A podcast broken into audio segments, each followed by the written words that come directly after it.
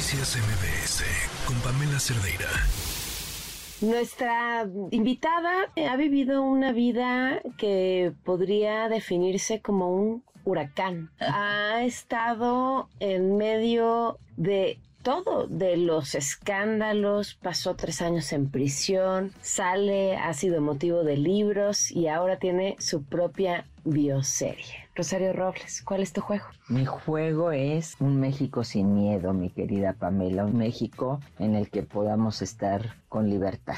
¿Qué fue entrar a prisión? Pues muy doloroso. Es eh, aprender a valorar tu libertad cuando la pierdes. Es cuando te cierran una puerta, pero en este caso de la cárcel, que es bastante un poco más complicado. ¿Qué es, lo, ¿Qué es lo primero que recuerdas de esa entrada, de ese primer momento, de ese primer No creerlo, no creerlo y cuando me llevan a mi estancia quise pasar al baño y te lo juro que yo me la pasaba volviendo el estómago. Espantoso, asqueroso. Afortunadamente estaba ahí al lado mismo y ella me dio con que limpiar toda mi estancia. Luego, pues para bañarte no hay agua, la tienes que calentar con una resistencia y entonces ella me prestó agua porque pues yo no había guardado solamente ahí de 7 a 9 de la mañana y 7 de la noche a 9 de la noche y amarillita. Pero no lo puedo creer, no entendía por qué yo había llegado a ese lugar. O sea, pienso en este pasado, en, esta historia, lo que te llevó a llegar ahí y me parece que, que hay como una constante de traición de los hombres que de una u otra forma has estado cerca. O sea, es una furia López Obrador. Parece mi psicóloga. o sea, eso es lo que me ha dicho. Mi ceguera ante la traición de la gente que ha sido muy cercana a mí. López Obrador, con quien trabajé de la mano, después pues Carlos Ahumada y recientemente yo diría Emilio Cebadúa. ¿Y Enrique Peña Nieto no? Pues mira, no tengo yo ninguna evidencia de que él me haya traicionado. No tengo ninguna constancia de que, como algunos dicen, él pactó impunidad a cambio de entregar a Rosario Robles. Venía una campaña brutal por la, entre comillas, estafa maestra. La estafa maestra, esta investigación periodística que involucraba varias dependencias, solo, solo se centraron en, en, mí, puso mi cara, puso mi nombre. Entonces eh, me pusieron mi cabeza en charola de plata cuando yo sabía que Andrés Manuel conmigo pues tenía resentimientos, deseos de venganza como con mucha otra gente a la que le atribuye su derrota en el 2006. Bueno, pues vayámonos por orden de traiciones entonces.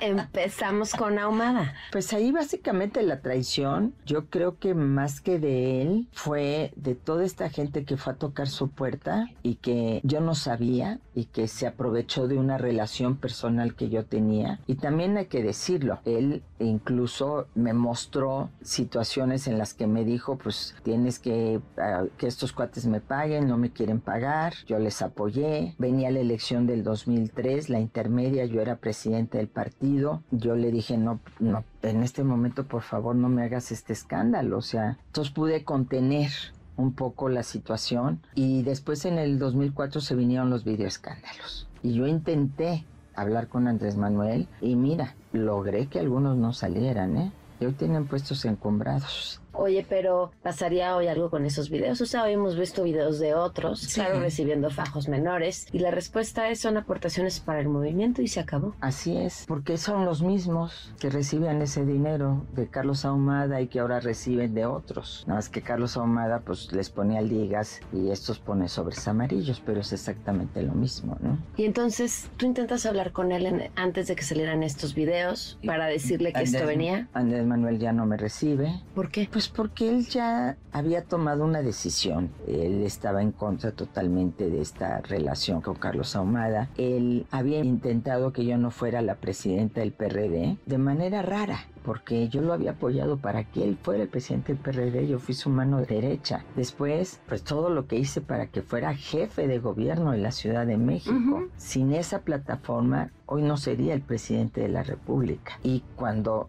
me entero de que él no me apoya para ser la candidata a la presidencia del partido, voy al Palacio del Ayuntamiento, se abren las puertas así como, ábrete sésamo, porque jefa, jefa, ¿no? Cuando baja me encuentra ahí y le dije, oye, vengo a preguntarte, tienes derecho de apoyar a quien quieras, tú tienes derecho de decir fulano, sutano, no tienes por qué apoyarme a mí.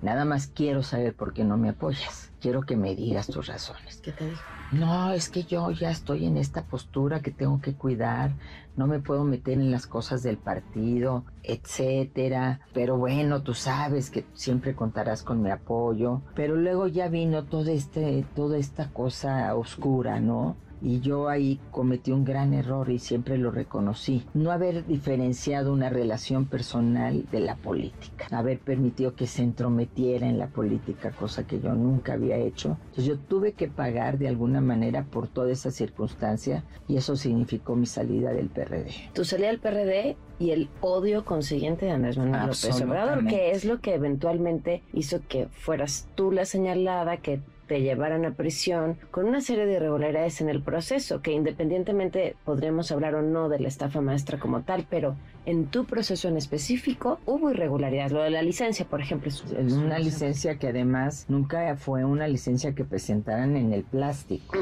Era en un papel de un famoso informe del Instituto de Investigación que tiene la Fiscalía General de la República y que nosotros tuvimos que demostrar con peritaje que la firma era falsa, que la huella era falsa, que la dirección era inexistente y que aparte la foto había sido sacada de internet. Y esa licencia fue su justificación para decir que tenías que estar en prisión porque corrías el riesgo de escapar. De fugarme junto con el hecho de que se consideraba que por los puestos que había ocupado, las relaciones que yo tenía, eh, podía fugarme. Muchos leían que era una intención para conseguir que declararas en contra de Peña Nieto o de alguien más y pudieras a alguien más cerca, ¿sí? ¿Sí te lo pidieron? Luis Videgaray. No me lo pidieron ellos directamente. De repente, cuando yo ya iba ganando todo a nivel de los amparos, en la primera causa que era ejercicio indebido del servicio público, a mí nunca me acusaron de robarme un peso. Esto es bien importante. Esa fue mi fortaleza de repente yo me entero por la televisión porque nunca me, me fueron a notificar. Estoy acusada ahora de delincuencia organizada. Este, pues ay caray, ¿no? Y aparecen unos abogados diciéndole a Mariana, mi hija, que nosotros podemos ayudar, tenemos muchos vínculos con la 4T, y Mariana pues les, me, me dice, mamá, pues estos cuates y además no nos van a cobrar, y ellos me proponen que si yo involucro a Luis Videgaray diciendo que él había sido el orquestador de toda esta supuesta triangulación de recursos hacia las universidades, eh, yo podría salir muy pronto. Yo les dije, yo no estoy dispuesta a mentir. ¿Quién orquestó el esquema? Porque el esquema existía, el esquema lo detectó la auditoría. Es que la auditoría lo que hizo fue observaciones con relación a el artículo primero y la firma con los convenios que es absolutamente legal. Está en la ley. Observó y tú vas de alguna manera desahogando esas observaciones a lo largo del tiempo y van siete años. Pamela, siete años no han logrado demostrar un solo convenio. Pero la investigación periodística sí detectó estas empresas fantasmas contratadas por las mismas universidades. Que le pregunten a las universidades. Yo era la secretaria de Desarrollo Social, ella era la secretaria de Desarrollo Agrario Territorial y Urbano. Si tú me dices, se hicieron los convenios, yo te puedo decir, yo no estuve en la firma del convenio, no formaba parte de mis atribuciones, estaban delegadas. E igualmente en un momento determinado supe de algún convenio cuyas firmas decían los abajo firmantes que no eran suyas, que eran falsas. Procedimos ante la en aquel momento la Procuraduría General de la República les pedí que denunciaran. Sedato se presentó como tercera interesada porque estábamos hablando de nuestros recursos públicos. La Procuraduría dijo que no teníamos vela en el entierro. Y déjame decirte algo de lo más extraño. Quienes, quienes denunciaron porque eran falsas sus firmas, hoy son perseguidos por la justicia. Entonces, si tú me dices, hay una constancia de que hubo una estafa maestra. Hoy por hoy te digo que no. Pero lo que hoy no, no han podido demostrar y no demostraron con investigación no periodística, sino investigación judicial, criminalística, es que hubo una estafa maestra.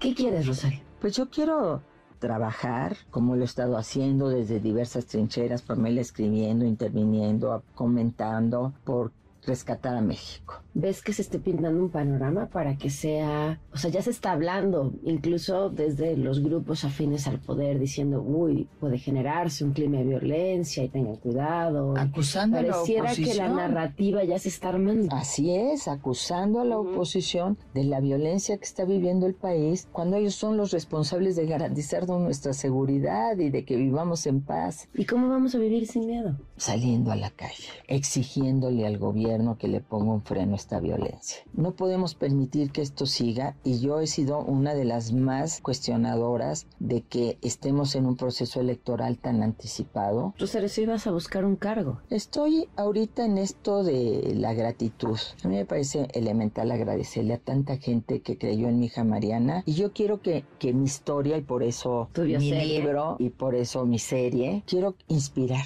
Si desde la cárcel tuve mucho miedo, Pamela, yo tuve mucho miedo. Cuando voy a salir de aquí? Llegó un momento en que yo dije, hasta aquí llegué. Pues es terrible. Claro que trascendí ese momento y es lo que quiero decir. Se puede vencer el miedo. Y para que desde hoy empecemos a actuar, porque si no actuamos hoy, en el 2024 vamos a tener un país en llamas. ¿Qué te generó ver a tu hija transformarse en lo que se transformó? Bueno, una, pues un orgullo enorme. Cuando yo salí, dije yo lo que tengo que es disfrutar mi libertad, eh, reconstruirme, acabar de limpiar mi nombre. Y ahora con esta serie, con mi libro que saldrá en probablemente en noviembre, dicen los editores, oye, tú ya nos obligaste a que en noviembre salga, pues ustedes me pidieron que me apurara. Quiero acabar de cerrar este ciclo, porque más bien un nieto o una nieta, Pamela. Rosario, muchísimas gracias. Gracias por haber compartido tu historia. No, al contrario, Pamela, me, me encanta siempre platicar contigo.